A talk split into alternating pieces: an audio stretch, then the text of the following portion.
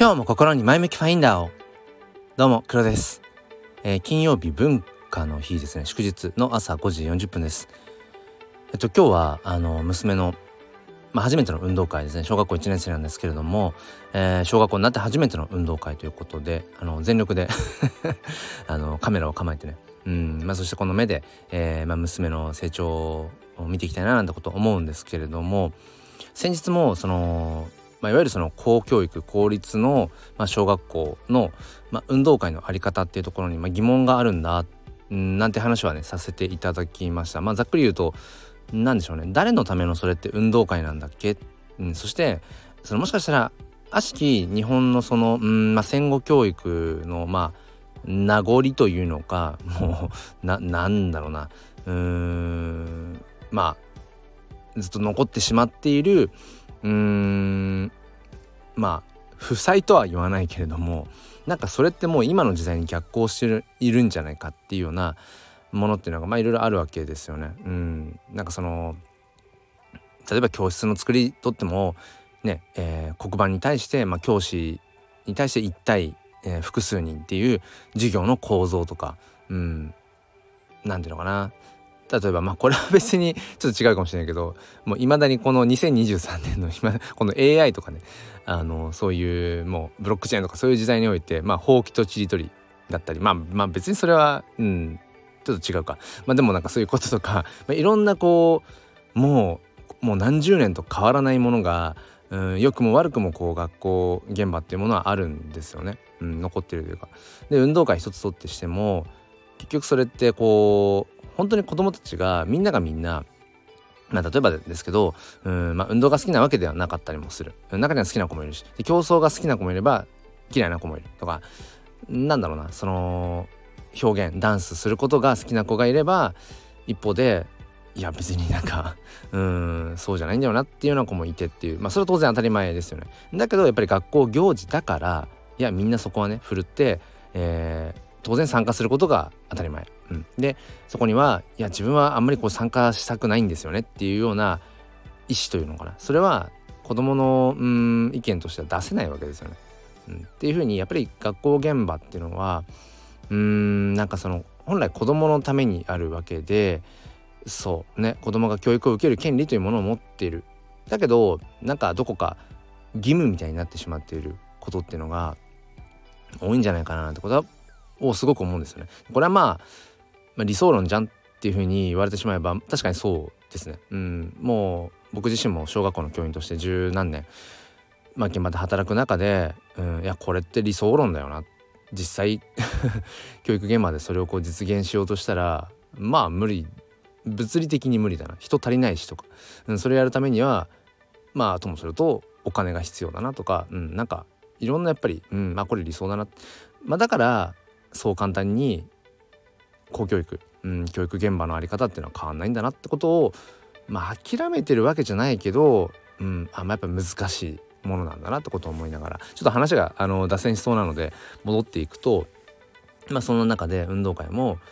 まあ結局誰のためのものなのかってことをまあ僕ら大人は考え続けなくちゃいけないよなってそこで確かに子供たちはまあねうん頑張ると思うんですよ、うん、なんだかんだ言って結局そう、うん、できっと今日もねなんとなくこう娘が頑張る姿っていうのは想像できるしだけどなんかそれにこう僕ら大人は甘んじちゃいけないっていうか、うん、なんていうのかな。その中にはもしかしたらその演出された作られた子供たちの成長の場をっていう、うん、なんか見てくださいっていう なんかねその作られたそこのうん意図的になんかお涙ちょうだいじゃないけどまあ先日もこれ話しましたけどあの10歳4年生ですね。小学校4年生の時2分 ,2 分の1成人式っていうのが、えー、数年前まで結構こう当たり前のように行われていて。でもこれもいやこれ果たして本当に必要なんだろうか。うん。なんか確かに保護者は感動するかもしれない。大人もねあの教員側もこんなにすごくこう、うん、大きななんかこう行事を行えた、うん、みたいなことを思ったりとかするかもしれないけど果たしてそれって本当に必要なのかな。全子供子供子供今日めっちゃ噛むな。子供みんなが本当に果たしてその自分のまあ親に心から感謝を伝えたいかっていうといや実際そうじゃない家庭もあるんだよとか。うん例えば子供の頃のもっとちっちゃい時の写真を用意してくださいって当たり前に学校は言っちゃうけど中にはその写真を用意するのが難しいみたいなことがあったり。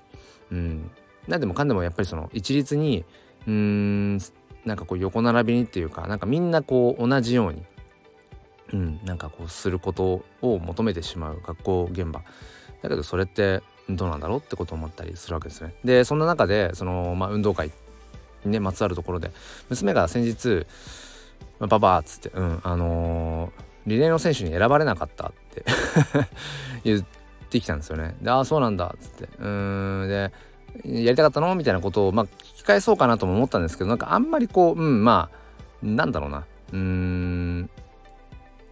まあ盛り上がるというか本人にとってプラスになりそうじゃないなっていう会話を膨らましても、うん、これは僕の方からまたキャッチボールしてもまああんまりあれかなってなんとなく直感的に思ったのであそうだったんだねっつって、うんまあ、なんとなくそれで話は終わらせちゃったんですけどまあ多分本人としては、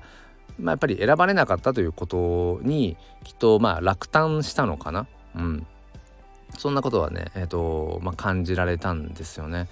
そう。でその中でふと思ったのが、まあ、学校によってはそのもうリレー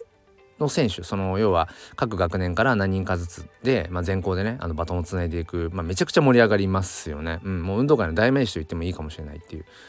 まあ、それも当たり前にこう教育現場でされてきたけれども例えば僕が今勤めてる学校なんかではなくなりました。もうそれは。うん。そのリレーの選手というもの自体が、うん、まあそれいろいろ理由が理由があるんだけれども。まあその中で僕自身小学生の頃、えー、と6年間リレーの選手だったんですっていうようにしてるけど実際は4年生の時かな。なんか1回だけリレーの選手にはなれなかったんです。だけどあのもうめんどくさいから説明が。あの小学校6年間リレーの選手でしたっていうふうになんかプチプチ詐称をしてるんですけどまあまあまあそれはいいとして。僕はやっぱりリレーの選手にうん選ばれることがなんかすごく自分にとってうん誇らしげだったしなんだろうなちょっと自分にとってのステータスじゃないけどやっぱりあったなって思うんです、うん、当時のことを振り返っても、うん、例えばリレーの選手は給食の後ちょっと早めに、えー、もう校庭に行って練習をできる。だからともすると、まあ、掃除を、まあ、しなくていいっていうかあの掃除をね同じ班の子に任せてあのリレーの選手あるからって言って鉢巻きを、うん、巻いてなんかこう校庭に向かうことが今やっぱり何て言うのかな昨日のことのように何だろうちょっとこう自分って特別な感じっていう風になんか、思ってたんですよね。だけどその今回のねその娘がリレーの選手選ばなかったんだ誰々ちゃんがリレーの選手でとかっていう話をしてる時にそうかそのこのリレーの選手の話ってすごくあのまあ局所的な話だけど自分は当時小学生の頃に選ばれリレーの選手として選ばれてた側だったんだよなって時に選ばれなかったこの気持ちっていうのを考えたことなかったなって思ったんです。うん、これもう何十年もしてですよ。で まさか自分のこう娘ですよね。自分の娘を通して、うん、当時のことを振り返るなんて思いもよらなかったんですけど、うん、これ何か選ばれるという何かがあるものっていうのは一方で選ばれない子、うん。まあ、それは子供だけじゃなくて大人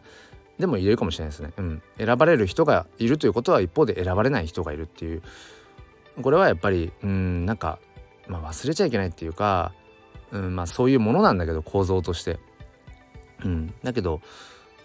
なんかそのことに、うん、今更気づくということ なんでしょうね。うん。なんかこう、うん、むずがゆさというのかな。そう当時そんなことは考えてなかったなって。そう。でリレーの選手としてうんまあこれもねなんかちょっと今の文脈で言うと鼻につく話ですけど6年生の時にえ、ー、とまあアンカーを務めたんですよ。そう。で何位だったかちょっと記憶が曖昧なんだけど なんかわかんない。そこはもしかしたら記憶の補正が入ってるのかもしれないですけど結局何位だったかわかんないですけどリレーの選手としてそのさらに6年生のアンカーとしてもう本当にだから花形ですよね。運動会の中で一番盛り上がる特にやっぱりその全校ねうんの子供たちがやっぱりそのそれぞれの色を応援してるので、まあ、その中でアンカーを務めたっていうのはやっぱりすごく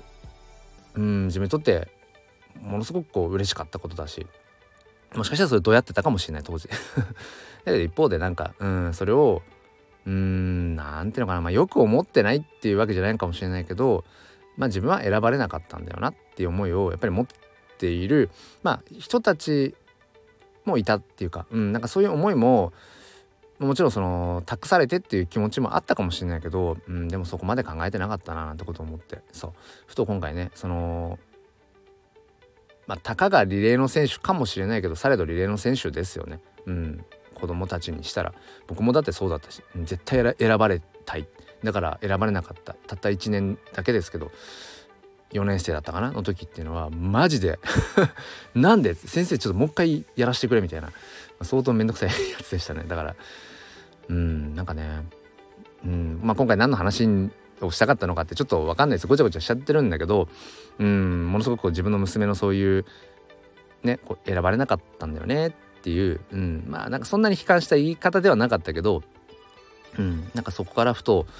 そうだな、まあ、物事何でもそういうの表裏一体だけれども、うん、今この瞬間に幸せだなって感じてる人がいる一方でその逆の人もいて、うん、今この瞬間に誰かからもしくは何かから選ばれて選ばれた人っていう風になっている一方で選ばれなかった人っていうのがいてっていう。なんか常にその、うん、両方の視点っていうのを持ちながらなんか改めてこう生きていきたいなっていう風に思う。40代手前の 男の話でした。ということでお付き合いくださりありがとうございます。えー、全力で娘の、えー、まあこう成長の過程をね、うん、そしてえー、まあ、やっぱりなんやかんやお膳立てされたもので、えー、どうしてもこう斜めに見てしまうところもあの職業柄あるんですけれども、まあ、一人のね、えー、父として、はい、全力で応援していきたいと思います。ということで皆さんも今日も良い一日をお過ごしください。ではまた。